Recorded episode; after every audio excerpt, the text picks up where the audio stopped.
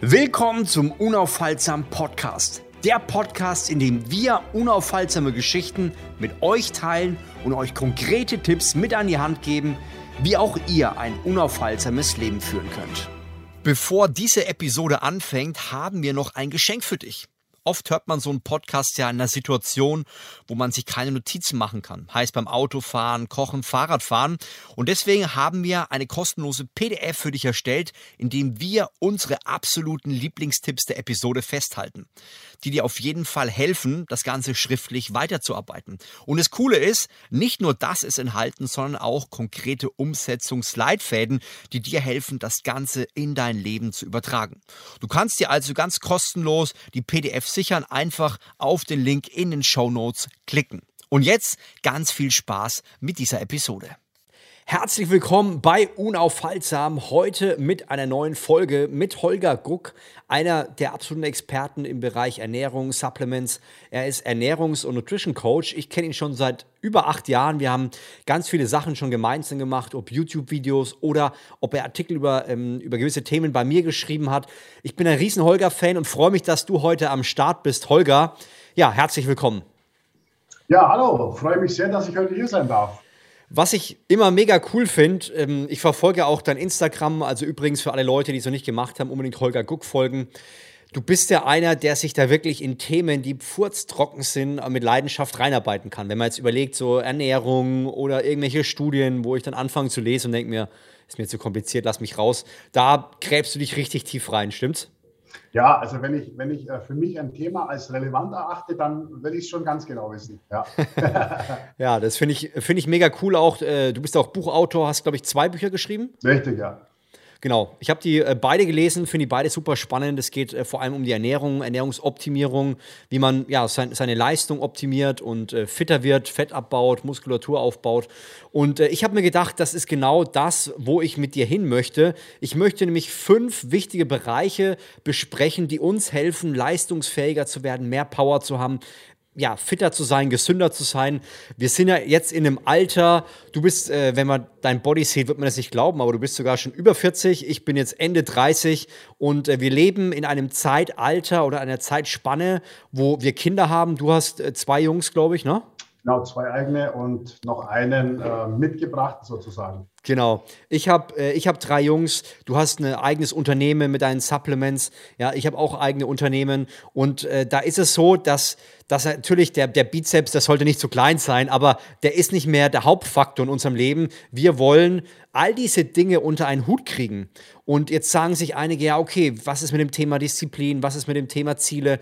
Sage ich, ja, alles schön und gut, da haben wir unfassbar viele Podcasts drüber gemacht. Aber ich möchte mit dir in eine andere Richtung gehen, die gar nicht so offensichtlich sind, die uns aber helfen, wirklich Power, Leistungsfähigkeit zu haben und Dinge durchzuziehen. Und da spielen Dinge eine Rolle, die man eigentlich so normalerweise gar nicht so wirklich auf dem Schirm hat. Mhm. Wir haben gemeinsam fünf Punkte durchgearbeitet und ich würde sagen, lass uns mal mit dem ersten Punkt starten. Da geht es vor allem um das Thema Ernährung, aber es geht auch um das Thema Darm. Wie können uns diese beiden Themen helfen, mehr Leistung zu haben und was ist deine Empfehlung, wie man ja im normalen Alltag sich so ernährt, dass beides passt? Ja, also genau, es ist so, dass man, dass man das vielleicht auch im, im ersten Moment nicht so richtig auf dem Schirm hat. Ähm, Ernährung, ja, äh, das muss, äh, das muss äh, schmecken. Und bei den, einige verstehen dann auch noch, wie das mit den Kalorien ist, dass man genug Kalorien braucht. Und ähm, dann braucht man auch noch irgendwie was mit Protein und noch ein paar Kohlenhydrate und so weiter, also die, die, die Makronährstoffe. Ähm, aber so die wirkliche Relevanz von, von Ernährung neben, der, neben dem Faktor Kalorien und energetische Bereitstellung von irgendwelchen Substraten gibt es da natürlich noch einen äh, ganz anderen immensen großen äh, äh, Kern in der ganzen Geschichte. Und der, der findet sich eigentlich äh, von der Pike auf. Ähm, zunächst mal bei den ganzen, beim Thema Mikronährstoffe. Ähm, Mikronährstoffe, da sprechen wir von Vitaminen, da sprechen wir von Mineralstoffen, ähm, das Ganze ist natürlich im Mainstream ein bisschen äh, ja, immer schwierig zu kommunizieren, weil es natürlich äh, dann sofort in die Richtung geht, ah ja, hier wieder einer, der Vitaminpillen verkaufen will und so weiter. Aber davon muss man sich eigentlich bei dem Thema komplett verabschieden, weil äh, es ganz einfach so ist, dass ähm, ja, wir von diesen sogenannten essentiellen Nahrungsbestandteilen Und da gehören ganz einfach neben bestimmten ähm, Aminosäuren und bestimmten Fettsäuren, die jeder kennt unter dem Begriff Omega-3-Fettsäuren, ganz einfach auch die Vitamine und die Mineralstoffe mit dazu. Und was machen die? Ähm, die sind, wenn man so will, dafür verantwortlich, dass ähm, alle wichtigen Bereiche und Abläufe unseres Körpers überhaupt funktionieren. Sei es das Organsystem, sei es das Hormonsystem, sei es die Energiebereitstellung, das alles wäre überhaupt nicht möglich, wenn wir diese essentiellen Nahrungsbestandteile nicht regelmäßig aufnehmen würden. Im Umkehrschluss bedeutet es das natürlich, dass wenn wir ähm, diese nur suboptimal zu uns nehmen, dass wir dann natürlich auch ähm, nur suboptimal unaufhaltsam sein können, weil uns ganz einfach bestimmte, äh, as, äh, bestimmte ähm, Aspekte der körperlichen Leistungsfähigkeit insgesamt äh, äh ja. fehlen und wir können diese nicht abrufen man kann es ja eigentlich ganz, ganz simpel mal auf den Punkt bringen. Also viele Leute sind ja so ein Stück weit in diesem Fitnesswahn drin und sie kaufen sich relativ unüberlegt Eiweißpulver und hauen es sich oben rein. Und äh, Hauptsache die zwei Gramm pro Kilo Körpergewicht stimmen, dass die Muskulatur aufgebaut wird, dass die Fett Optimierung da ist. Und dann wird gar nicht darauf geachtet, dass vielleicht auf dem Weg dahin ganz viel Protein verloren geht, weil Vitamine, Mineralien nicht ausreichend vorhanden sind, oder? Richtig. Kann man also das so sagen? Du, du, kannst, du kannst auch 6 Gramm Protein pro Kilogramm Körpergewicht essen, wenn du nicht äh, von, den, von den bestimmten Vitaminen, das sind jetzt teilweise B-Vitamine oder sonstige, wenn du von diesen nicht genug regelmäßig zu dir nimmst, dann wirst du, ähm, ja, dann wirst du auch von 6 Gramm Protein pro Kilogramm Körpergewicht nichts haben, weil der Proteinstoff Stoffwechsel über dieses Fehlen der essentiellen Bestandteile nicht funktionieren wird. Und das ist, das ist ganz genau der Kern der Sache. Die, ähm, die Funktionalität muss gegeben sein und das schaffst du halt ganz einfach nur, wenn du, einen, äh, wenn du dir einen sehr, sehr soliden Mikronährstoffstatus aufstellst. Und da ist es halt dann ähm, auch immer noch ganz besonders wichtig, in meinen Augen klarzustellen, wo wir denn ähm, in der heutigen Zeit mit der Versorgung stehen. Das heißt im Prinzip, wenn ich jetzt ein, ein ganz normaler, halbwegs belesener Mensch bin, der von sich behaupten würde, was ja heutzutage sowieso jeder tut, sich gesund zu ernähren, ja. ähm, da könnte man auch noch drüber sprechen, was bedeutet denn das, sich gesund zu ernähren ja, und sich ausgewogen zu ernähren. Ähm, wie hoch stehen dann die Chancen, dass ich wirklich mit, äh, mit all diesen genannten essentiellen Nahrungsbestandteilen, Mikronährstoffen mich, mich voll versorgend äh, abdecke. Und ich kann das ähm, jetzt, mh, hm, ja, das lässt sich natürlich über wissenschaftliche Unterlagen belegen. Ähm, ich, ich, spreche da aber hauptsächlich auch aus meiner Erfahrung. Ich werde jetzt seit über 25 Jahren ähm, Ernährungsprotokolle von Menschen aus und analysiere, wie ist es um den, um den Nährstoffstatus dieser Menschen bestimmt.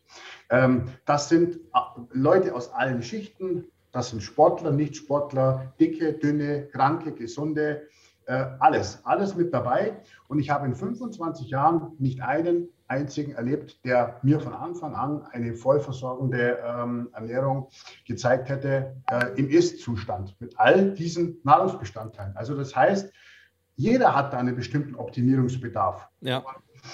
Und das ist ganz einfach halt äh, zum einen das große Problem, aber auf der anderen Seite für Leute, die sich dessen bewusst sind, halt auch die ganz große Chance bei dieser ganzen Geschichte. Kannst du das mal konkret machen? Also wie würde jetzt, wir brauchen keinen genauen Ernährungsplan, aber wie würde denn so ein, so ein Tagesverlauf mal ausschauen, wie man sich ernähren kann, aus der Perspektive heraus, dass ich über den ganzen Tag verteilt wirklich Power habe? Weil du kennst ja den Klassiker, ich höre das immer wieder, Leute sind in irgendeiner Mensa, weil sie einen Arbeitgeber haben, der das anbietet und dann gibt es halt heute mal Spätzle und dann gibt es heute mal Schweinsbraten oder es gibt Pommes und äh, und dann ist natürlich einer der Probleme, dass man dann ja direkt nach der, nach der Mittagspause ganz schön drin hängt. Dann braucht man wieder einen Kaffee, um einigermaßen klarzukommen. Was muss ich essen, um im Laufe des Tages leistungsfähig zu sein?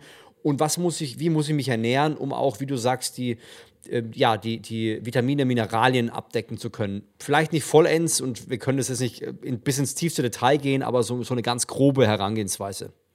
Ja, also die oberste, die alleroberste Regel ist auf jeden Fall, dass man äh, ein ganz großes Augenmerk legen sollte auf die Diet Quality, also auf, die, auf das, was du isst, dass das ähm, von hoher Qualität ist. Okay. Ausreichende Menge ist ja, ist ja eh klar, ne? aber das Thema Diet Quality, du hast jetzt vorhin aufgezählt, Spätzle, Pommes, ähm, da, da, da, war jetzt kein Lebensmittel dabei, das leider Gottes Standard ist, das jetzt eine hohe, eine hohe Diet Quality hat. Was, okay. heißt, was, was heißt das?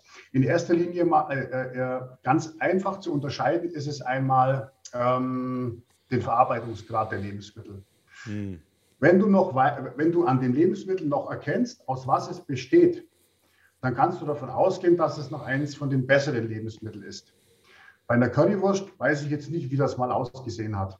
Bei einem, bei einem Pommes kann ich mir noch eine Kartoffel vorstellen, aber die ist, die ist halt einfach äh, getränkt äh, und frittiert in Pflanzenöl. Ne? Ja. Ähm, und, so, und so kann man dieses gedankliche Rad halt einfach weiterspinnen. Also zum einen ähm, sollte man versuchen, sich wirklich mit möglichst naturbelassenen Lebensmitteln zu versorgen.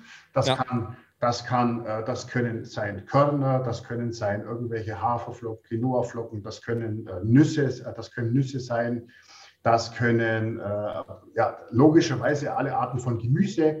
Dazu gehört logischerweise auch ganz klar hochwertiges Fleisch mit dazu in einer, in, in einer gewissen Menge, aber auch da wieder Qualitätsfleisch lieber 100 Gramm Qualitätsfleisch in der Woche wie 600 Gramm äh, Mastfleisch. Ne? Ja. das heißt aber jetzt mal ganz einfach, also könnte ich jetzt so ein, ich meine, die Discounter bieten es ja aktuell in großen, äh, im großen Umfang an. So ein Bio-Fleisch würde das passen, deiner Meinung nach vom Discounter? Ja, also das Bio-Label ist ja immer, das Bio-Label ist ja immer so, ähm, ja, auch immer in der Diskussion, ist es jetzt wirklich besser oder ist es jetzt nicht besser? Aber wenn man, ähm, ja, wenn man allein schon guckt, aus welcher Haltung Haltungsart und aus welcher Fütterungsart äh, dieses Fleisch kommt, das man sich da geholt hat, dann, dann trifft das, das alleine schon, schon eine Aussage. Ne? Also entweder grast, entweder, ja, grast, ja, ja. entweder grast das Tier oder es bekommt Mais.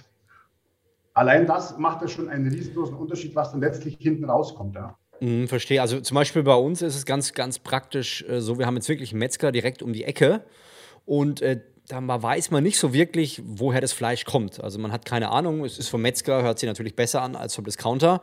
Beim Discounter weiß man, okay, da ist ein Bio-Label drauf, das heißt, die haben eine gewisse Fläche, die sie sich bewegen können, müssen wahrscheinlich auch draußen sein, weiß ich nicht ganz genau, mhm. aber auf jeden Fall auch das, die, die, die Nahrungsaufnahme ja. ist eine andere. Also würdest du schon sagen, da tendenziell lieber Bio als ein Fleisch, wo ich beim Metzger kaufe und nicht weiß, woher? Ja, ja, also wenn ich ich, ich kann sagen, wie ich es mache. Wenn du auf Nummer sicher gehen willst, es gibt die sogenannte Demeter-Zertifizierung. Ähm, das ist schon unverschämt, was man da alles erfüllen muss, um ein Demeter-Label zu bekommen. Ähm, das ist auch für, den, äh, für die Bauern und so weiter extremst äh, äh, teuer und muss sich, also darum ist auch der Preis für das Fleisch so hoch. Aber da kannst du davon ausgehen, dass das von der, von der Qualität her und was das, wie das Tier gelebt hat und was das durchgemacht hat und das wirkt sich ja alles auf das Fleisch aus, dass ja, du ja. da definitiv auf der sicheren Seite bist. Ein ganz, ein ganz wichtiger Aspekt, der auch völlig einfach einzuhalten ist, ist zum Beispiel auch Sachen zu kaufen aus der Region. Ja. Also möglichst kurze Wege. Ähm, ja. Einfach äh, die, die Äpfel von hier, das, das Obst und das Gemüse von hier. Ich muss ja dann nicht in einem Monat, wo es einfach dieses Obst oder dieses Gemüse nicht gibt, da muss ich es ja dann nicht krampfhaft essen wollen. Ja? Äh, sieht man ja immer bei diesen Tomaten, die dann halt wirklich nur wie so ein Wasserschwamm sind. sieht man bei diesen Erdbeeren, die halt alles andere, nach, nach alles anderem schmecken, aber nicht nach Erdbeeren. Ähm, das ist halt einfach so eine Sache. Ne? Also wenn man sich ja. da ein bisschen an das, an das Heimische hält und dann versucht noch einigermaßen ähm, in Sachen Zertifizierung zu gucken, wo kommt das her, was ist das genau, äh, und dann auch noch ähm, ja, zu sehen, was ich da wirklich noch esse, äh, ja. dann, hat man, dann hat man eigentlich schon, schon sehr, sehr, sehr vieles richtig gemacht. Also ich fand es interessant, ich habe ja, ich weiß, schon zwei Jahre her oder drei, ich weiß es nicht mehr. Ich habe ein, ein Milchexperiment gemacht, da habe ich ja mal so drei Liter Milch am Tag getrunken und äh, habe dann auch gleichzeitig, war ich beim Bauern hier in der Region ja. und habe mir das Ganze mal angeschaut und war überrascht, wie gut äh, die, die Tiere gehalten werden. Ähm, die hatten dann so Massagedinger, hatten viel Platz, konnten rein und raus, wie sie wollten. Und äh, sogar das Getreide haben die selber angebaut und, und das ganze Essen, was die Kühe bekommen haben. Und äh, dann habe ich gesagt, jetzt mal ganz ehrlich, also das war dann Frankenland hier aus der Region, eine, eine, eine Molkerei, die das dann alles äh, umwandelt. Und da habe ich gesagt, sag mal, Fleisch, also wo, äh, wo kann man das kaufen? Weil ich habe das Gefühl, ihr macht es hier echt gut. Die waren, waren junge Kerle, die haben es mit voller Liebe gemacht. Und jetzt wirst du vielleicht überrascht sein, wo das Fleisch zu kaufen war. Bei Aldi? Nee. Nee, schade. Beim Goldenen M. Ach was, okay. Ja, und äh, das hat mich erstaunt, haben gesagt, ja, die kaufen, die kaufen auf, die wollen Regionales. Also war ich überrascht, dass, äh, dass die da auf so einen Qualitätsstandard achten. Ja, die werben damit. Warst du wohl auf der Seite vom Goldenen M? Die werben, die werben tatsächlich okay. damit, dass sie, dass sie äh, äh hier alles äh, tatsächlich versuchen, da hohe, äh, hohe Fleischstandards zu setzen. Ja. Okay. Mhm. Ähm, lass uns nochmal zurückgehen zu dem Thema Ernährung. Also, du hast es ja mal so, so grob gesagt, wir haben jetzt ein, ein Frühstück, was zum Beispiel aus Haferflocken besteht, was sehr naturbelassen ist. Mittag äh, merke ich zum Beispiel, ich habe früher, war ich natürlich noch sehr stark in diesem Fitnesswahn drin, Massephase, Gewicht zunehmen, viel, viel bewegen. Mittlerweile haben wir es ja schon angedeutet, wir haben Kinder, wir wollen leistungsfähig sein, wir wollen derzeit, wo wir arbeiten, auch qualitativ gut arbeiten. Und äh, ich habe zum Beispiel bei mir jetzt festgestellt, dass ich eigentlich nur Salat esse. Also Salat, vielleicht noch ein kleines Brötchen dazu, weil ich feststelle, dass mein Insulinpeak da nicht so hoch ist und ich dann nicht dieses krasse Mittagstief habe, dass ich dann wieder mit viel Koffein wieder hochpushen muss. Mhm. Was würdest du noch empfehlen, dass man, ja, sage ich mal, zumindest unter der Woche sich so ernährt, äh, mittags, dass man sagt, ey, man ist da nachmittags noch richtig leistungsfähig? Ja, das ist ja ganz klar. Also die, die Makronährstoff, äh, das, das Makronährstoff-Timing, das ist ja sowieso etwas, das man generell richtig machen sollte. Ne? Und da gibt es eine Grundregel, die habe ich auch in meinem Konzept definiert und die äh, ist ja mehr, mehr als einleuchtend, dass ich ähm, jetzt insbesondere bei den Kohlenhydraten, die verursachen ja diesen Blutzuckeraufpeak, äh, der dann den Insulinpeak zur Folge hat, der dich dann nach einer Stunde äh, äh, müde macht. Ne? Wenn du dann eine Kohlenhydrat-Fett-Kombi hast, äh, Stärke und, und gesättigtes Fett, dann wird das Ganze ja noch verschlimmern. Ja? Ähm, aber da, das ist ja meistens Schuld und darum ist eigentlich die Grundregel beim, äh, beim Timing der Kohlenhydrate, um sowas zu vermeiden, dass du die einfach dann zu dir nimmst, wenn du entsprechend auch einen Bedarf generierst. Mhm. Das heißt im Prinzip in der Praxis, wenn ich einen Kunde habe, der, ähm, der ein, ein äh, Gartenarbeiter ist, der den ganzen Tag irgendwelche Pflastersteine legt oder der irgendwelche Gerüste aufbaut oder der irgendwie sowas richtig ähm, ja, körperlich Aktives macht, dann kann ich dem und muss ich dem und will ich dem natürlich auch den ganzen Tag Kohlenhydrate geben. Ja. Wenn ich jetzt eine Person habe, wie mich zum Beispiel, der, der äh, acht Stunden am Tag nur da sitzt ähm, und eigentlich nicht, körperlich überhaupt nichts macht, ähm, dann werde ich natürlich den Teufel tun und dem morgens schon 100 Gramm äh, Haferflocken mit 30 Gramm Whey mit 300 Milliliter Milch zu geben, weil das ist ja. natürlich die absolute Katastrophe. Ne? Ähm, da arbeite ich dann lieber mit, ähm, ja, mit, mit niedrigglykämischen, mit, mit, mit Low Carb, mit moderat Protein, mit gesunden Fettsäuren versuche ich schon morgens die Ballaststoffbilanz ähm, schon, schon zu fitten, versuche ich morgens schon irgendwelche äh, Beeren einzubringen, damit ich auch schon ein paar Antioxidantien drin habe, versuche ich dann gleich bei den Vitaminen auch die Fettlöslichen ein klein bisschen mit reinzubringen. Das kann ich ja alles ganz gezielt steuern. Ja. Aber dieses, ja. Leistungs, dieses Leistungshoch und Tief, das wird bei den allermeisten Leuten moduliert durch die, durch das, äh, durch die, äh, die, durch die Kohlenhydrataufnahme, durch das, durch das, durch das Insulinspiel und das lässt sich über das Kohlenhydrat-Timing ganz, ganz einfach ja. äh, steuern. Das hört sich jetzt natürlich nicht super attraktiv an, aber ich, also ich mache es dann meistens so, dass ich zum Beispiel jetzt morgens und mittags eigentlich relativ ein wenig Kohlenhydrate esse, weil ich ähnlich wie du viel im Büro bin. Ich habe dann so einen Stehschreibtisch, dann habe ich das Gefühl, ich bin zumindest noch ein bisschen in Bewegung. Ja. Aber äh, sonst passiert da auch nicht viel und dann mache ich persönlich so, dass ich zum zumindest dann abends einfach mit der Familie ein bisschen Kohlenhydrate esse, weil ich sage, ähm, ich habe jetzt heute nicht viel gegessen. Ähm, ich muss jetzt nicht auf, ich bin jetzt nicht am Wettkampfdiät. Das ja. wäre dann auch möglich, oder? Also abends Kohlenhydrate ist ja oft ein bisschen beschimpft, weil natürlich die Insulinsensibilität hochgeht, aber ist jetzt nicht äh, kein Beinbruch für eine Autonormalperson, oder? Die, die, die Dosis macht das Gift. Also du, ja. hast, du hast einen bestimmten Grundbedarf, ähm, hepatisch und muskulär. Hepatisch ergibt sich über den Alltag und muskulär, ähm, das ergibt sich logischerweise über das, wie aktiv bin ich. Genau. Und, den, und, den, musst du unterm Strich natürlich äh, versuchen abzudecken. Wenn du jetzt nicht irgendwelche Formziele nach, nach unten oder nach oben hast, musst du versuchen, das einfach abzudecken. Da geht es um Leistungsfähigkeit. Und das, und das kann man dann äh, schon machen, aber da ist ja dann auch ganz auch, äh, auch immer die Frage, wie mache ich das und äh, wie, wie gehe ich da vor? Ne? Esse ich dann am Abend 300 äh, Gramm Reis roh? Ähm, Oder ist es halt dann einfach eine moderate Menge, genau. 80 Gramm und da ist noch Gemüse mit dazu und da ist genau. noch ein mageres Stück Fleisch. Was sollen da, äh, was, was soll da schlecht sein? Ja? Und, genau. beim, und, und äh, was auch noch ganz ähm, spannend ist, was auch immer der eine so propagiert und der andere so propagiert, ist die Tatsache, wie viele Mahlzeiten müssen und sollen es denn sein? Da kann ich nur appellieren an die Leute, bitte findet das für euch selbst raus. Hm. Ich zum Beispiel bin ähm, aus Überzeugung ein Freund davon, eine erste Mahlzeit des Tages, ich nenne es absichtlich schon nicht mehr Frühstück, eine erste Mahlzeit des Tages möglichst zeitnah nach meinem persönlichen Aufstehen einzunehmen, weil ich mir der Tatsache bewusst bin, dass die Aufnahmebereitschaft für Nährstoffe morgens einfach immens, immens höher ist als abends. Und ja. darum ist das für mich einfach eine feststehende Größe, morgens im, im ersten äh, Abschnitt ähm, etwas zu mir zu nehmen und den Großteil meiner Kalorien bis, sage ich jetzt mal, 15, 16 Uhr einzunehmen. Ähm, das ist so, wie ich das mache. Heißt aber nicht, dass ich ähm, bei meinem persönlichen Beispiel jetzt untertags äh, da, ähm, dann äh, nicht zum Beispiel auch mal ein, ein äh, Fastenfenster von fünf, sechs Stunden habe, was ich nämlich mhm. tatsächlich habe. Also ich persönlich fahre am besten damit, wenn ich morgens äh, äh, etwas frühstücke. Das, ist, das hat wenig Kohlenhydrate, das hat viele Ballaststoffe, viele Mikronährstoffe, ähm, moderat Protein und wenn ich dann einfach, ich sage jetzt mal, bis vor meinem Training oder vielleicht sogar bis nach meinem Training faste, das Einzige, was ich da, was ich persönlich als Sportler logischerweise da immer noch mache, was nicht jetzt klassisches Fasten ist, ist, dass ich mich um meine essentiellen Aminosäuren kümmere. Aber mhm. ansonsten fahre ich persönlich sehr gut damit, ähm, ganz einfach meine Bauchspeicheldrüse in Ruhe zu lassen, nichts zu essen, während dieser Zeit einfach viel zu trinken, dann finde ich gleich meine Flüssigkeitsbilanz. Ja. Ähm, und dann äh, esse ich dann einfach eigentlich so richtig erst wieder nach dem Training. Das ist bei mir meistens so 15 Uhr. Äh, und das ist dann auch mit die größte Mahlzeit meines Tages. Und dann gehe ich nochmal in den Abend rein ne, mit, okay. mit ein ja. bisschen Essen.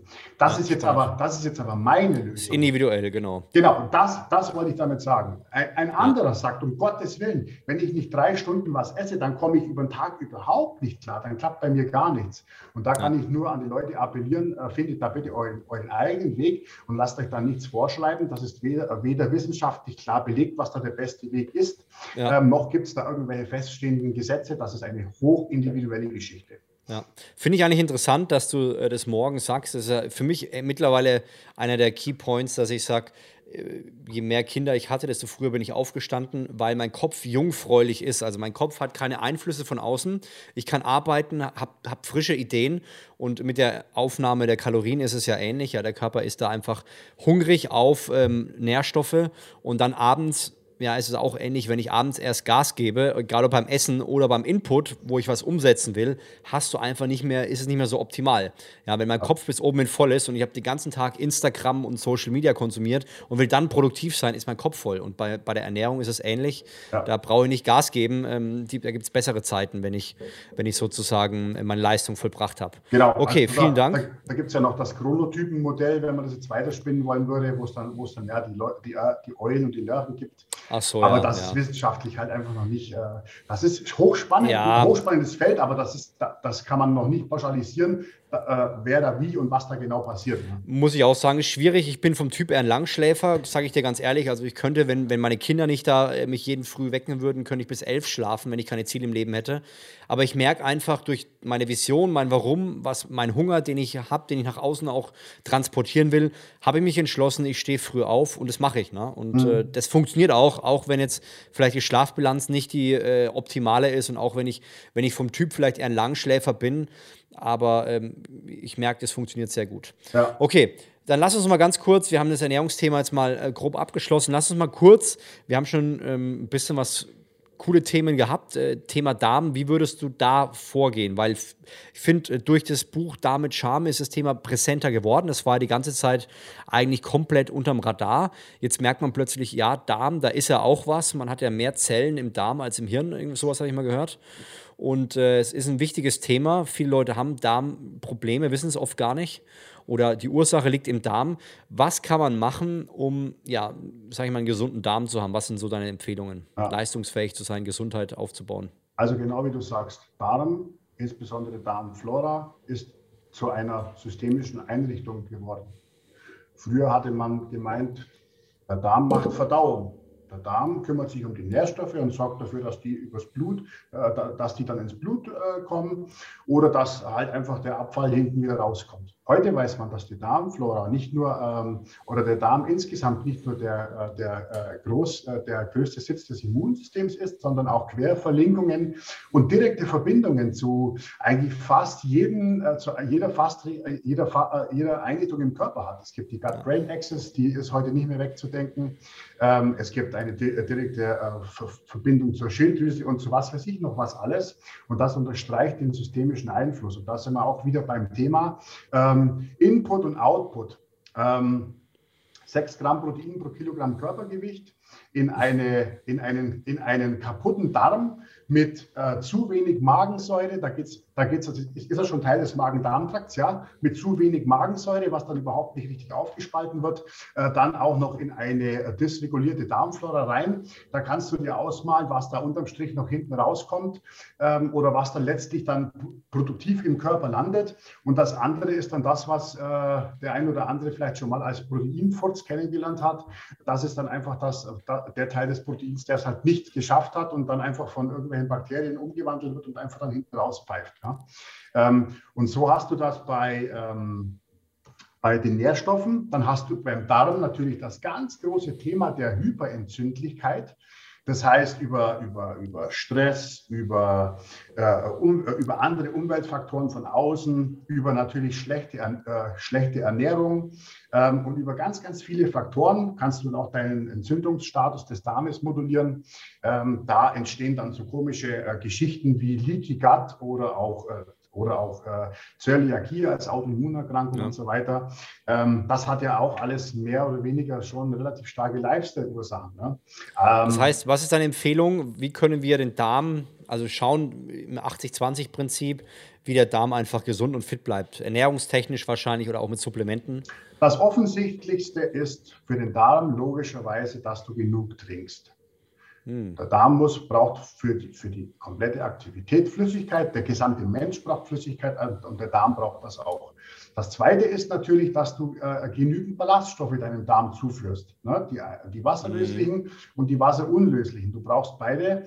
Ähm, einerseits für das, äh, für das Nähren der sogenannten positiven guten Darmbakterien und du brauchst es natürlich auch, dass die Giftstoffe, die sich im Darm ansammeln, dass die möglichst schnell ausgeschieden werden und somit die Darmgesundheit weiter fördern. Dann ist es auch nicht schlecht, einen relevanten Anteil sogenannter präbiotischer Lebensmittel äh, zu sich zu nehmen. Das sind die fermentierten äh, Produkte ganz besonders stark. Die dienen auch dem Nähren der positiven ähm, Darmbakterien. Und dann, also Joghurt, sowas. Sowas, ja, genau. Ähm, und dann, ähm, ja, gibt es natürlich schon auch inzwischen einen gewissen Stellenwert für ja, das Thema Probiotika. Jetzt im Bereich Supplementierung. Ähm, aber da ja, gibt es halt schon relativ große Unterschiede, sage ich mal. Aber damit kann man arbeiten. Aber so die Basics in Sachen Ernährung ähm, nur in Sachen Ernährung ist die Flüssigkeit, sind die Ballaststoffe und ist ein relevanter Anteil an präbiotischen Lebensmitteln. Da, mhm. sollte man immer darauf aufpassen. Und dann hast du aber halt auch diese ganzen anderen Störfaktoren, die alle auf den Darm gehen, insbesondere äh, halt äh, ein Stresslevel. Also Stress ist wirklich der absolute Darmkiller. Ne? Hm, interessant. Okay, wir haben jetzt äh, den ersten Punkt Ernährung. Lass uns mal auf, den Thema, auf das Thema Supplements gehen. Es ist ja so, dass, ja, dass es auch da viele Meinungen gibt. Also einerseits, was brauche ich, was brauche ich nicht. Da gehen ja auch viele Experten auseinander. Dann äh, höre ich auch immer wieder von Ärzten, die sagen, okay, pass auf, zum Beispiel D3 brauchst du gar nicht. Ähm, das das äh, ist überbewertet und wie, wie siehst du die Sache? Also was sind wirklich Supplements, jetzt mal kurz und knapp, wo du sagen würdest, die brauchen wir und äh, vielleicht mit zwei Sätzen, warum? Also ich kann dir aus der Praxis sagen, was ich, welche Supplements ich am meisten aufgrund von Analysen und von Laborbefunden ähm, und äh, also basierend auf der Ist-Ernährung und auf der Ernährung, die ich dann letztlich optimiert für die Leute plane und trotzdem noch Versorgungslücken dann äh, quasi feststelle, äh, gebe. Das ist saisonal bedingt immer Vitamin D3, meistens in Verbindung mit K2, im Winter und im Frühjahr, so wie jetzt, etwas mehr und im Sommer ähm, etwas weniger. ich persönlich bin ein ganz großer Verfechter davon, das Ganze nach dem System Messen, Supplementieren, Messen bei Vitamin D zu machen, weil dann weißt du, dann hast du das Thema hm. äh, nicht, nehme ich zu viel, nehme ich zu wenig, sondern es passt. Ja. 40 bis 60 Nanogramm Milliliter äh, nach Hollig, optimale Dosierung, nicht 20 Nanogramm pro Milliliter, das wäre immer noch ein ja, milder Mangel, wie man so schön Wie viele sagt. Einheiten sind es? Kann, kannst du das, ich kenne es immer nur in Einheiten. Man kann es nicht sagen, weil, weil du natürlich äh, individuell von Person zu Person eine völlig unterschiedliche Aufnahmebereitschaft von Vitamin D hast. Ähm, manche Leute nehmen es dann auch noch falsch ein, nicht zusammen mit Fett und so weiter und so fort. Also das, das ist eben okay. das, was ich meine. Das ist eine pauschale Hausnummer zu sagen, so wie zum Beispiel 5000 Einheiten, ist schwierig. Ich kann, okay. ich kann sagen, wie es bei mir ist. Ich brauche für einen adäquaten Vitamin D-Status äh, im Bereich von 60 Nanogramm pro Milliliter ähm, 10.000 Einheiten am Tag. Krass. Im Sommer ist es ein bisschen weniger, aber das brauche ich tatsächlich. Ich messe zweimal pro Jahr meinen Vitamin D-Status. Ich führe ein Vitamin D-Konto. Das ist auch mega spannend in dem Zusammenhang. Ähm, und darum weiß ich das. Ich kenne aber auch, äh, ich kenne aber auch äh, Leute, zum Beispiel jetzt etwas adipöse Leute, die brauchen mehr. Und ich kenne aber auch andere Leute, die brauchen weniger, weil da anscheinend die Aufnahmebereitschaft besser ist oder wie auch immer. Okay. Individuell. Okay. Sollte man auch individuell behandeln. Sehr guter Punkt. Supplement 2 Omega-3-Fettsäuren. Ich hatte vor zwei Wochen einen hochinteressanten Live-Talk mit dem Professor von Shaki. Wer diesen Menschen kennt, das ist der, der deutsche Godfather of Omega-3. Das ist der, das ist der Mitbegründer des Omega-3-Index. Und ähm, der weiß definitiv, was bei Omega-3 Sache ist. Und der hat mich mal ein bisschen aufgeklärt darüber, wie es um den, äh, ja, um den Versorgungsstatus aus natürlichen Quellen mit Omega-3 bestellt ist. Wir haben auch jeden einzelnen Fisch uns vorgenommen, was man davon erwarten kann. Und ich kann äh, zusammenfassend sagen, das funktioniert ohne Supplementierung nahezu nicht mehr. Krass. Auch bei Omega-3-Fettsäuren gilt, supplementieren, äh, messen, supplementieren, messen. Es gibt den Omega-3-Index-Test, das ist ein anerkannter, ähm, ein wirklich sehr gut anerkannter Langzeitmarker, der jeden, der den, äh, den Versorgungsstatus jeder einzelnen Zelle mit Omega-3-Fettsäuren wiedergibt. Ähm, da gibt es Quer, äh, Querverweise zur sportlichen Leistungsfähigkeit, zur kardiovaskulären Gesundheit, zur äh, kognitiven Gesundheit und, und, und. Das ist ein Marker, den man, jeden, äh, den man auf jeden Fall mindestens einmal im Jahr machen sollte und darauf basierend dann seine Omega-3-Versorgung aufstellen sollte. Ähm, mit dem Wissen, dass man wahrscheinlich irgendeine Supplementierung brauchen wird. Ob das jetzt ein Algenöl ist oder ob das ein äh, Fischöl ist, ist laut Professor von Schacki nicht so wirklich relevant. Hauptsache, man macht es zum Ersten. Und das Zweitwichtigste ist, man äh, muss es natürlich logischerweise für die Bioverfügbarkeit immer kombinieren mit einem anderen, mit einem anderen Nahrungsfett. Okay. Das heißt, wenn ich Omega-3 zu mir nehme, sollte ich ein anderes Fett noch gleichzeitig essen? Korrekt. Das ist die also, Voraussetzung dafür, dass es, dass es eine, eine äh, sehr gute Bioverfügbarkeit ganz einfach hat. Ja? Ach, interessant. Das ja. heißt aber dann, äh, ist wurscht, ob pflanzlich oder ist in, ist in der ersten Instanz für die Grundversorgung wurscht, wird dann irgendwann interessant, wenn du dann nochmal auf die ähm, einzelnen ja, Effekte von dem sogenannten EPA und DHA eingehst. Das eine ist ein bisschen mehr für die kognitive Entwicklung, das andere macht ein bisschen mehr das und so weiter. Da kann man sich reinfuchsen. Aber er sagt, für ihn wäre es schon mal ein ganz großer Fortschritt, wenn die Leute da draußen den Omega-3-Index für sich bestimmen würden, für sich ja. äh, feststellen würden, oh, ich habe einen Mangel und diesen Mangel dann über irgendein Omega-3-Produkt ausgleichen, ähm, sodass der Status zumindest schon mal ähm, höher kommt. Ne? Also okay, er, er, er, geht davon aus, dass ähm, auf jeden Fall über 70 Prozent der deutschen Bevölkerung äh, bei dem Omega-3-Index im Mangel ist. Krass. Ja. Okay, wir haben zwei. Hast du noch welche, wo du sagst? Die sind unbedingt wichtig. Protein und äh, essentielle Aminosäuren und ansonsten geht es dann individuell ja weiter. Da fehlt bei, den, bei vielen fehlt, fehlt bei ein paar Vitaminen ein bisschen was und so weiter. Aber ich denke mal, das äh, sind, wenn man jetzt über die Essentials spricht, äh, ist das Wichtigste. Ähm, Magnesium? Magnesium, genau, finde ich auf jeden Fall auch hoch, hochspannend, ähm, weil es ganz einfach halt so einen immensen Einfluss hat.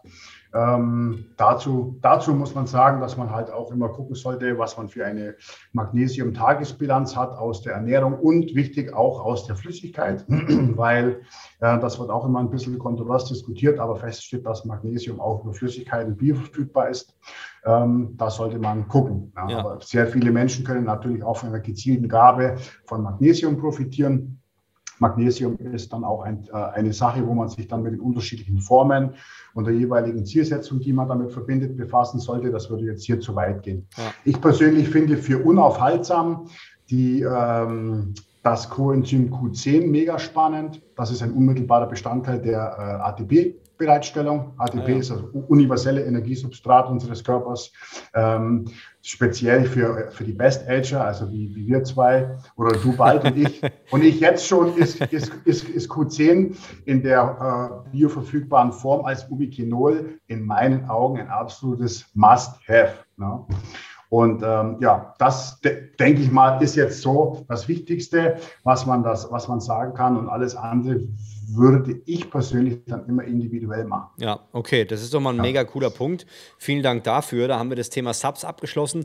Es gibt noch einen interessanten Bereich und zwar äh, Thema Biorhythmus. Vielleicht kannst du dazu was sagen. Wie kann man mehr aus sich rausholen äh, bei dem Thema Biorhythmus und was bedeutet das überhaupt? Ja, also beim Biorhythmus geht es um den Sonnenstand, generell um den 24-Stunden-Rhythmus ähm, den wir alle auf gleiche Art und Weise immer mit durchleben und den wir auf keinen Fall ähm, gegen den wir nicht anleben sollten, sondern mit dem wir leben sollten.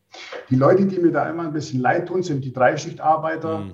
Ähm, von denen weiß man ja statistisch, dass die ähm, Zuckerhaushalt äh, zu tun haben, mit, dem, mit, der Mortalität zu tun haben und so weiter und so fort, auch mit dem, mit dem Adipositas-Risiko zu tun haben.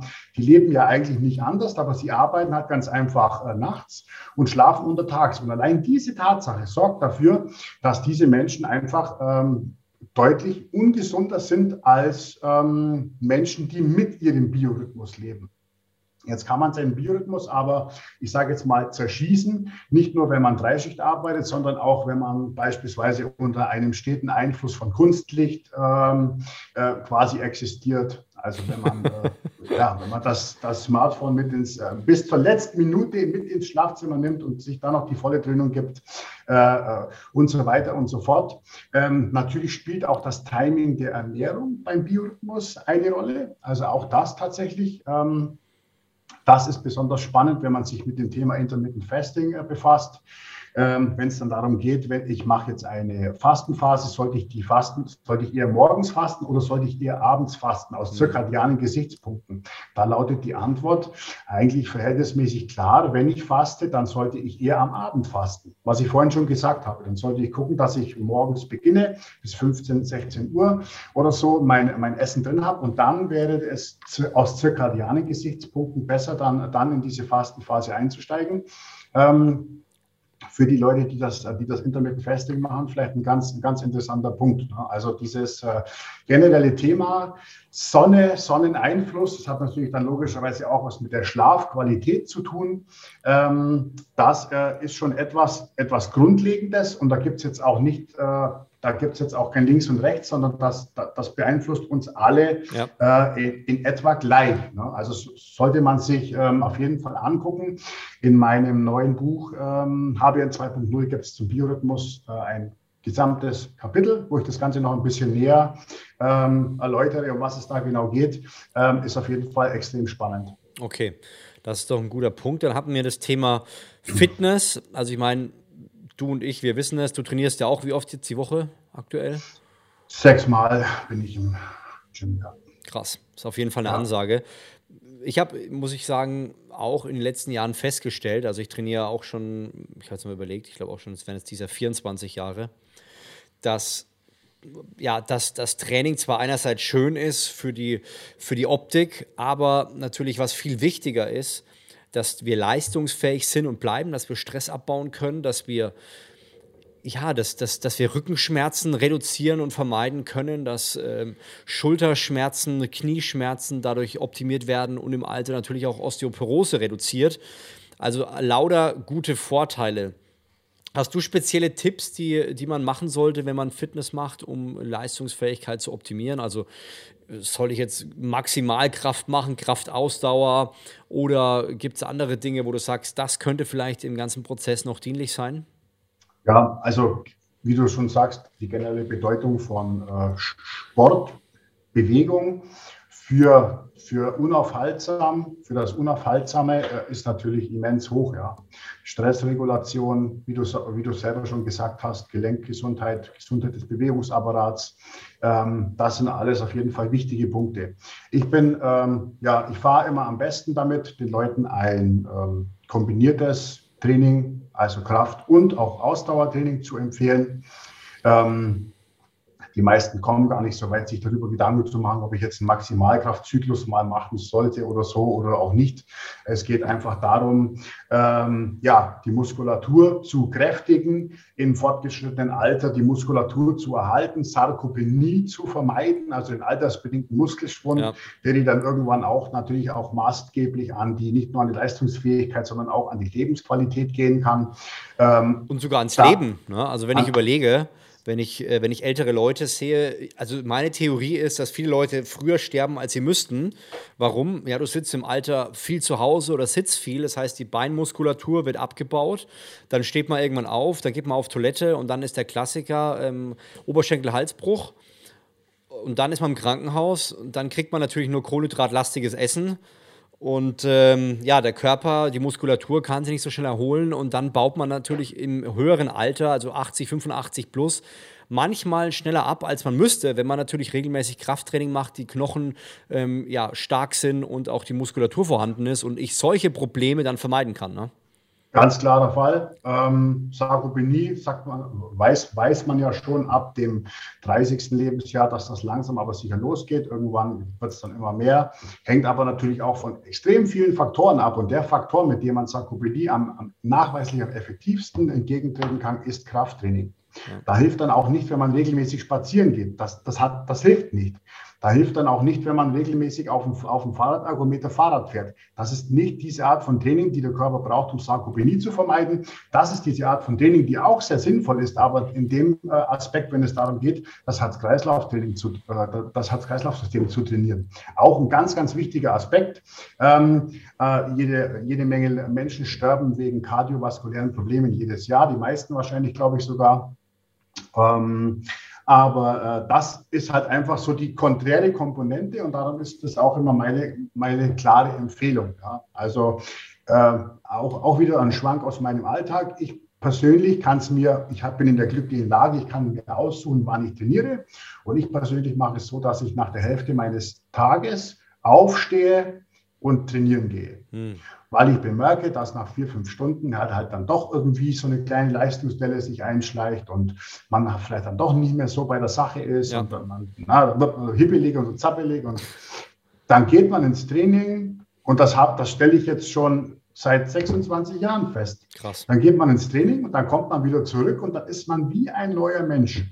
es, es, gibt Tage, da hat man keinen Bock auf Training, da hat man wirklich keinen Bock auf Training. Ja. Aber ich habe noch nie erlebt, dass ich nicht das Training dann gemacht habe und mir danach nicht gedacht habe, Mensch, gut, dass ich im Training war. Ja. Ja. Es gab noch keinen einzigen Tag. Ja. Äh, und, das, und das, das kann man auf jeden Fall schon, äh, schon mitgeben. Wie gesagt, wenn man sich aussuchen kann, würde ich das immer ein bisschen so in die Mitte des Tages rein timen, ähm, nicht zu spät am Abend, da kann es ja dann, kann es dann auch den Schlaf stören und so weiter. Also da, da muss man schon aufpassen. Und wenn man das jetzt für ähm, Leistungsfähigkeit macht, dann sollte man es mit der Intensität auch nicht unbedingt äh, übertreiben, weil wenn ich mich, äh, wenn ich mich äh, mittags um 14 Uhr in, in einem äh, Beintraining mit 60 Sätzen zerstöre, dann habe ich wahrscheinlich auch jetzt nicht mehr unbedingt die Power, um dann nochmal so äh, ne, vier, vier Stunden im Büro high zu performen. Ja. So. Das ist ein guter Tipp. Also muss ich sagen, echt guter Tipp. Äh, werde ich mir überlegen, ob ich das noch mit einbaue dass ich da vielleicht nicht, äh, abends schaffe ich es aktuell nicht. Ich trainiere meistens so zwischen ja, halb sechs und halb sieben frühs. Aber so ein bisschen, mir geht es eher aktuell darum, ja, ein bisschen zu bewegen. Aber ich merke, ich hätte gerne noch ein bisschen mehr wieder im Fitnessstudio. Und ich finde diese Idee des Mittags, wenn es möglich ist, hinzukriegen, finde ich, find ich echt extrem gut. Ja, und man muss ja sagen, man hat ja auch ähm, auch die ganze hormonelle Geschichte hat ja einen unmittelbaren Einfluss auf, auf das Training. Also wenn ich überlege, alleine äh, alleine Glückshormone, die dann, ähm, die direkt nach dem Training sind. Diese Leichtigkeit finde auch vor allem als, als, als Vater oder als Mutter, ja, wenn, ich, wenn ich zu Hause ankomme, ist ein riesiger Unterschied, ob ich mit all dem Ballast, den ich bei der Arbeit habe, meinen Kindern entgegentrete oder ich habe trainiert, äh, ich habe diese Grundentspannung und ich kann kommen und klar, ähm, kann die Frau oder den Mann ablösen und merke plötzlich, ich habe eine Gelassenheit, die ich vorher nicht hatte. Deswegen finde ich das einen ganz, ganz ja. wichtigen Aspekt, das Training mit einzubauen, um seine Leistungsfähigkeit zu erhöhen. Ja, viele Leute haben Angst und Sorgen und sagen, Mensch, wenn ich jetzt noch trainiere, habe ich noch weniger Kraft. Das Gegenteil ist ja der Fall. Es ist, ja. äh, wie wenn man sagen würde, ich, ähm, wie, kann, wie kann denn der Körper stärker werden, wenn ich ihn eigentlich äh, ähm, herausfordere? Aber genau das ist ja der, der Vorteil. Je mehr ich den Körper herausfordere, desto mehr Reserven baut er auf. Und je mehr ich den Körper, also wenn ich den Körper in, in normalen Abständen immer wieder herausfordere, dann habe ich mehr Power, mehr Kraft und äh, das tut dem Körper auch richtig gut. Ja, da geht es um Adaption, also um Anpassung. Und in erster Linie geht es darum, äh, vor allem phys äh, psychische Stressoren abzubauen. Ja. Die, Mensch, die, die, die, Stressreaktion des Menschen, äh, Menschen ist ja äh, evolutionär eigentlich etwas Körperliches. Ne? Äh, fight or flight. Und wir haben heutzutage den Stress eigentlich nur noch im Kopf. Ja. Ne? Und äh, sind aber darauf getrimmt, mit dem ganzen Stress, der entsteht, an, äh, entweder zu kämpfen oder zu rennen. Ja. Und, daran, und das ist genau auch der einzige ganz einfache Punkt, warum dieses, dieses Training diese, diese befreiende, entstressende Wirkung hat, obwohl ich meinen Körper ja, ähm, ja Stress zuführe, indem ich jetzt Muskeltraining mache oder ja, so. Aber Das, das, ist, das ist eine ganz, eine ganz, äh, eine völlig andere Geschichte. Ne? Sehr gut. Finde ich gut, dass wir den Punkt angegangen sind. Jetzt haben wir noch einen letzten Punkt. Es ging um Störfaktoren. Vielleicht kannst du mal sagen, was das genau bedeutet und warum es uns hilft, leistungsfähiger zu sein, mehr Power zu haben und wirklich durchzuknallen. Ja, also wir haben ja, ähm, wir haben jetzt ja schon besprochen, dass Nährstoffe wichtig sind, dass Supplements wichtig sind, äh, dass Wasser wichtig ist und so weiter und so fort. Ähm, und ähm, das, ist der, das ist der positive Input. Und auf der anderen Seite haben wir aber auch, äh, und das brauchen wir nicht denken, dass wir das nicht haben, der Flavio trinkt aus einer Plastikflasche, wir haben auch einen negativen Input. Ähm, der negative Input, den nehmen wir alle jeden Tag zu uns. Der kommt aus der Luft, der kommt aus unserem Trinkwasser, der kommt aus unserer Ernährung, der kommt aus Kosmetika und aus noch anderen ganz, ganz vielen Sachen. Und ähm, wir leben in einer Zeit, in der sich Schadstoffe ähm, unweigerlich in unserem Körper aufkumulieren. Ähm, Fremdstoffe, die unser Körper nicht kennt, mit denen er erstmal überhaupt nicht weiß, wie er damit fertig werden soll und die im Laufe des Lebens nicht weniger werden, sondern eher mehr werden. Mhm. Da gibt es dann äh, ja, Querverweise auf ein vermehrtes Aufkommen von Demenz, weil sich da oben halt schon auch irgendwas, äh, irgendwas akkumuliert und so weiter und so fort. Und das ist in meinen Augen ähm, auch ein ganz wichtiger und immer wichtig werdender Aspekt, zu sagen, ich kümmere mich auch darüber, was ich denn ähm, über den Tag an, an Schadstoffen und an Fremdstoffen ähm, als Input zu mir nehme und versuche das zu minimieren, damit ich meinem Körper, ähm, meinen körpereigenen Entgiftungsfunktionen die Möglichkeit gebe, das überhaupt noch auf irgendeine Art und Weise zu packen. Ja. Kannst du mal konkrete Beispiele geben? Also du hast das Wasser angesprochen, das heißt äh, lieber keine Plastikflaschen? Oder? Ja, das ist das Allereinfachste. Das Allereinfachste ist, die Plastikflasche wegzulassen, egal ob da äh, jetzt draufsteht, dass sie, äh, dass sie äh, PCB-frei oder BPA-frei oder wie auch immer. PET-frei, glaube ich, oder? PET, nee, nee PET äh, ist, ist dieser, dieser Achso, das wieder, wieder naja, ja, okay. Hm. Genau, da gibt es ja äh, PET und RPET, ähm, aber das hat eher was mit Umwelt zu tun. Okay, also ähm, Plastikflaschen weglassen, was ist noch konkret? Trinkwasserqualität ist ein Riesenfaktor. Ich persönlich bin ein Freak. Ich würde mal hergehen und würde mal, würde mal äh, die Daten von meinem Wasserversorger mir geben lassen, was ich für ein, für ein Wasser habe vom Versorger. Und dann würde ich mal äh, hergehen und parallel eine Trinkwasseranalyse von mir zu Hause am, am Wasserhahn, was ja nochmal ein riesengroßer Unterschied ist, würde ich mal machen lassen, würde mir mal angucken, was für, äh, was für äh, ein Schwermetallgehalt, was für ein Nitratgehalt und so weiter ich mir jeden Tag über mein Wasser reinpfeife. Wie kann ich das machen? Dann, das kann man, kann man analysieren lassen. Da gibt es äh, viele äh, Institute, die sowas anbieten. Jetzt, für die Grundwerte ist es gar nicht so teuer. Ne? Und ähm, was man auf jeden Fall definitiv machen sollte, das ist ein feststehendes Gesetz, man sollte nicht äh, der Erste sein, der morgens den Wasserhahn aufdreht, Leitungswasser rausholt und das trinkt. Ja. Weil das ist das, das, sogenannte Rückstandswasser. Und da kannst du sicher sein, je älter dein Haus ist, ähm, da hast du mit Sicherheit definitiv einen ordentlichen Schwapp von, äh, von, äh, von Schwermetallen und sonstigen Störstoffen schon mal morgens drin. Ja. Was, was auf keinen Fall gut sein kann, also da immer ein bisschen was ablaufen lassen. Ähm, warten, bis das Wasser äh, möglichst kalt, kalt dann auch ist und äh, frischer dann ist und dann, dann, dann eher noch. Aber Tipp von mir, Trinkwasserqualität mal äh, individuell prüfen lassen und dann gegebenenfalls vielleicht sogar tatsächlich auf eine äh, Wasserfilterung zurückgreifen, um das, das Thema Wasserqualität schon mal für sich äh, zu erledigen. Das ist schon mal ein riesengroßer Punkt. Ne? Das heißt, du trinkst eher Leitungswasser als jetzt das gekaufte? Ich trinke auf jeden Fall eher Leitungswasser. Ähm, der Unterschied zwischen Leitungswasser und Mineralwasser ist dann ja doch ein kleines bisschen schon der Kontrollfaktor. Leitungswasser wird äh, besser kontrolliert als Mineralwasser über die Trinkwasserverordnung, wird aber immer noch hundsmiserabel in der Gesamtheit ähm, kontrolliert. Ja, also ich glaube, was um die 20 Marker werden da kontrolliert und man weiß ja schon von, von ein paar Tausenden von Rückstandstoffen im Wasser. Und äh, darum ist das schon ein bisschen schwierig. Also ja, ich persönlich sage eher Leitungswasser als Mineralwasser, aber beim Leitungswasser halt auch ein großes Fragezeichen, ob äh, das alles ähm, für mich der optimale Weg ist. Ich bin ein Freund des, äh, des nachträglichen Wasserfilterns. Das ist meine persönliche Meinung.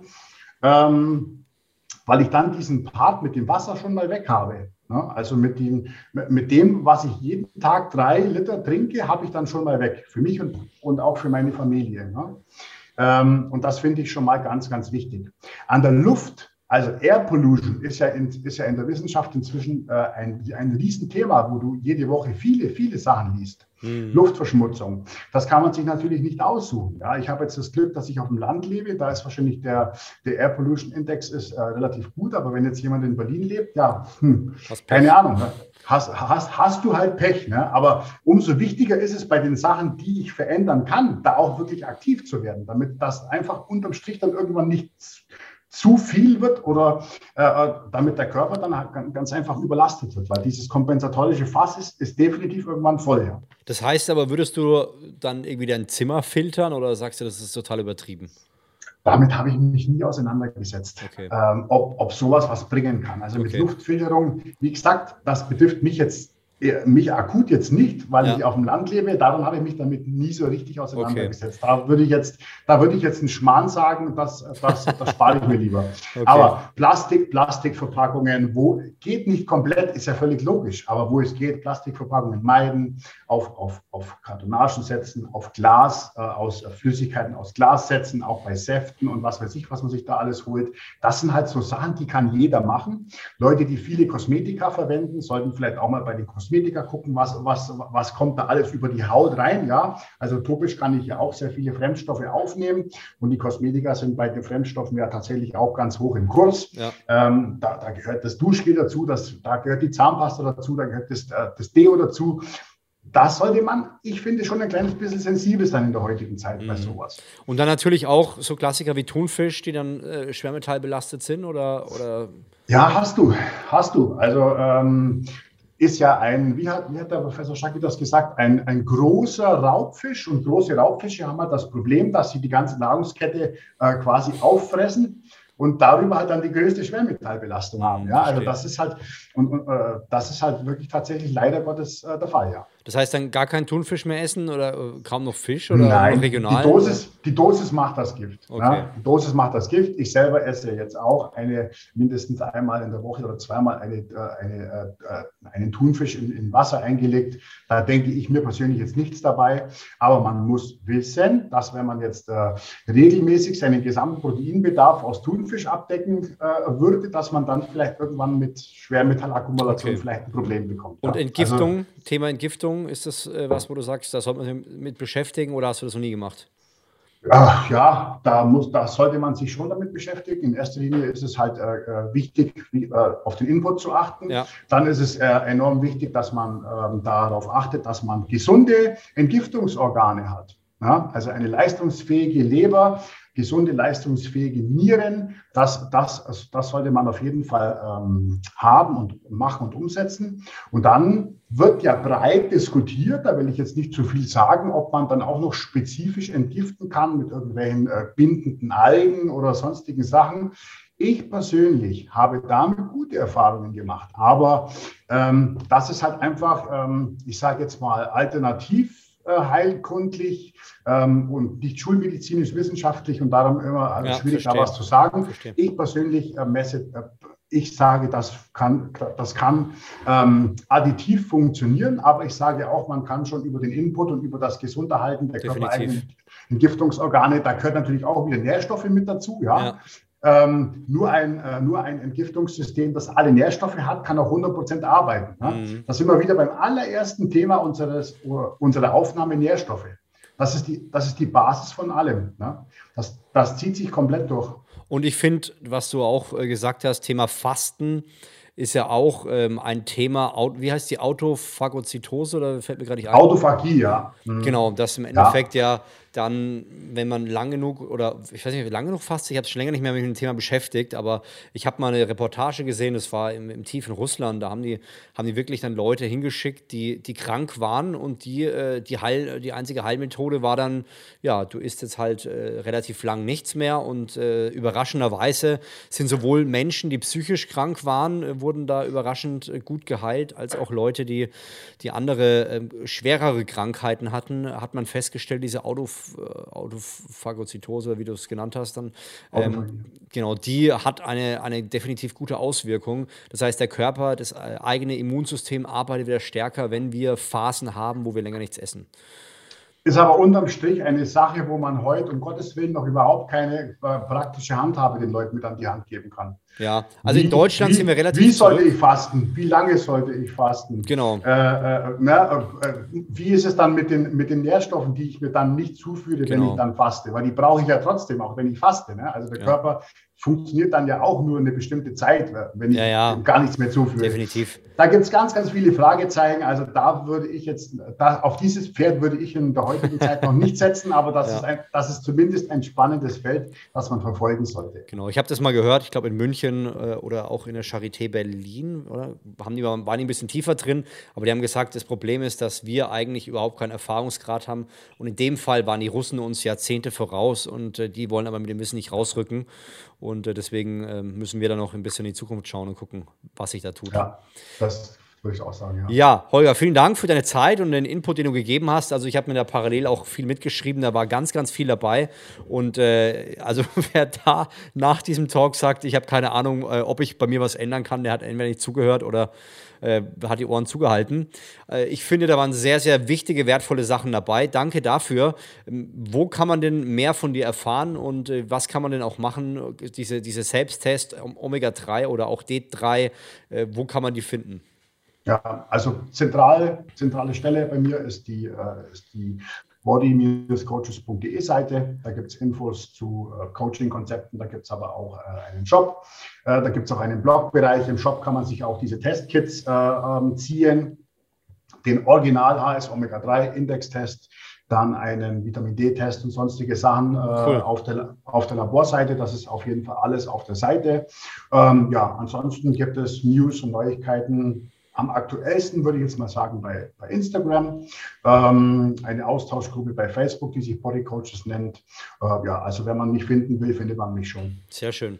Ja, vielen Dank für deine Zeit, hat mich sehr gefreut und äh, ja, danke für den mega Input, den du gegeben hast. Also Leute, wenn ihr merkt, ich müsste mehr Power haben, mehr Energie, äh, was kann ich machen? Jetzt habt ihr eine schöne Liste und äh, wenn wir fleißig waren, gibt es auch eine PDF. Äh, also von jedem, auf jeden Fall äh, nutzt die Chance, zieht sie euch und dann können wir ja ja, die nächsten Schritte gehen. Danke, Holger. Und äh, Leute, denkt immer dran, unaufhaltsam ist eine Entscheidung.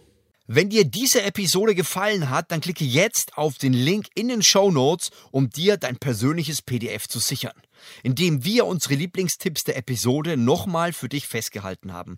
Zudem findest du dort auch praktische Umsetzungsschritte, die dir dabei helfen, die Learnings aus dem Podcast direkt auf dein Leben zu übertragen.